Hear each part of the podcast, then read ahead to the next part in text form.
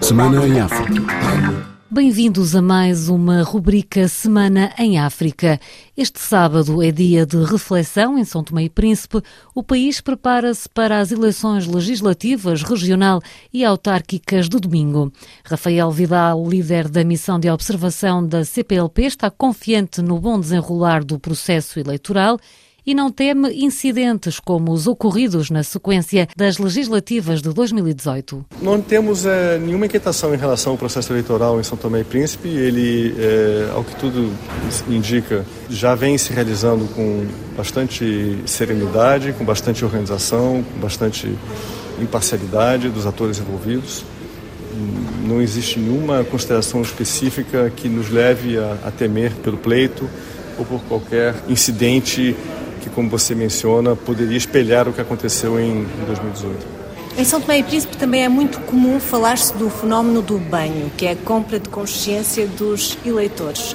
Os observadores vão estar atentos a, a esse fenómeno? Não nos envolvemos, digamos, no que é a dinâmica partidária, política dos estados que nos convidam a observar as eleições. Nós nos envolvemos exclusivamente naquilo que tem a ver com a organização do pleito, a logística, cumprimento das etapas previstas na lei eleitoral do país. Dez partidos e uma coligação concorrem às eleições legislativas de São Tomé e Príncipe. Também o governo regional do Príncipe vai a votos. Os são tomenses são chamados ainda a eleger 55 deputados à Assembleia Nacional, incluindo dois na diáspora, que pela primeira vez serão eleitos pelos círculos eleitorais da Europa e da África. São Tomé, 102.8 FM. Em Moçambique decorre até à próxima quarta-feira, na Matola, o 12º Congresso da Frelimo Partido no Poder.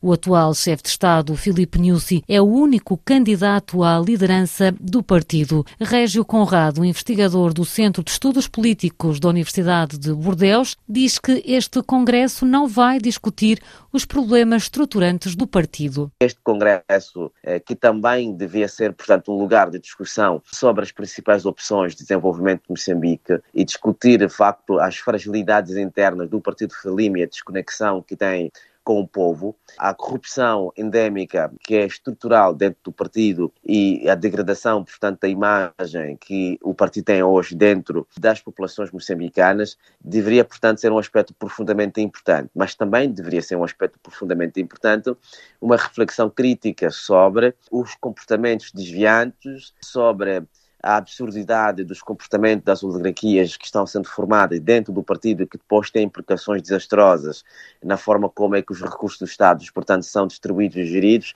tudo isto devia ser objeto de discussão, mas não vai ser exatamente porque isto ia trazer mais conflitos com as diferentes alas, que todas elas estão envolvidas em negociatas, em práticas que lesam os diferentes interesses do Estado os grandes temas de Congresso são aqueles que não são. No fundo, não haverá uma grande discussão sobre absolutamente nada. Maputo 105 FM. Em Angola decorreu esta semana a tomada de posse do novo executivo. O chefe de Estado reconduziu a maioria dos ministros.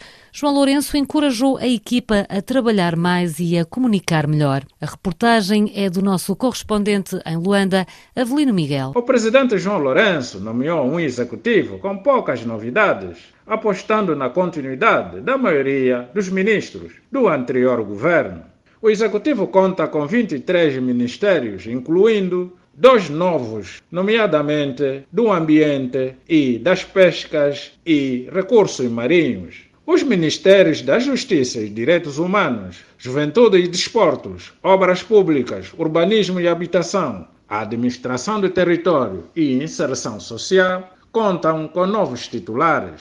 Para o seu gabinete, o presidente João Lourenço manteve os três ministros de Estado, substituindo apenas o titular para a área social. Entretanto, os angolanos aguardam com expectativa o desempenho do novo executivo, que tem vários desafios nos domínios político, econômico e social, tendo em conta os resultados eleitorais de 24 de agosto.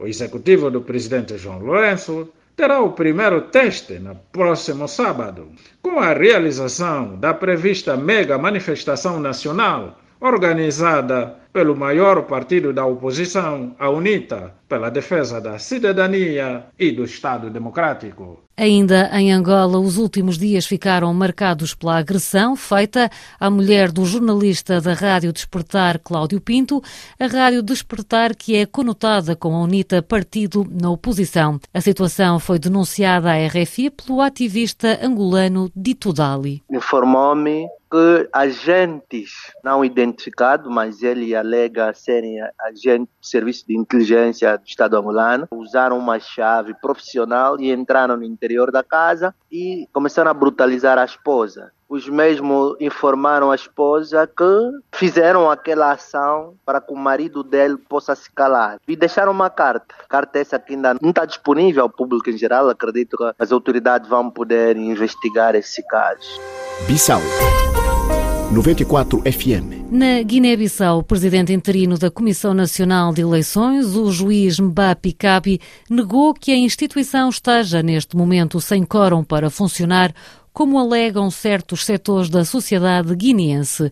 As explicações com Moussa Baldé. A dúvida é suscitada pelo facto de um dos secretários executivos adjuntos, o juiz Idrissa Diallo, ter sido apurado num concurso recentemente no Tribunal de Contas. Fala-se que se Idrissa Diallo sair para o Tribunal de Contas, a CNE ficaria apenas com dois dos quatro dirigentes eleitos, logo estaria sem quórum para funcionar à luz da lei. O atual presidente interino da CNE, o juiz Mpabi Kabi, disse à RFI que não é bem assim, que Idrissa Diallo ficou apurado no concurso no Tribunal de Contas, mas que aquele escreveu uma carta a informar que não vai assumir as novas funções até a realização de eleições legislativas antecipadas marcadas para 18 de dezembro. O presidente interino da CNE lembrou que a instituição pode funcionar com três elementos, neste caso ele, Pabi Kabi, Felisberta Vaz Moura e Idrissa Diallo, secretários executivos adjuntos. Pabi Kabi aproveitou a conversa com a RFI para tranquilizar os guineenses para lhes dizer que a CNE está a trabalhar tendo como objetivo único a realização de eleições na data marcada, 18 de dezembro. Ainda na Guiné-Bissau, o ex-presidente José Mário Vaz juntou-se ao Movimento para a Alternância Democrática MADEM G15.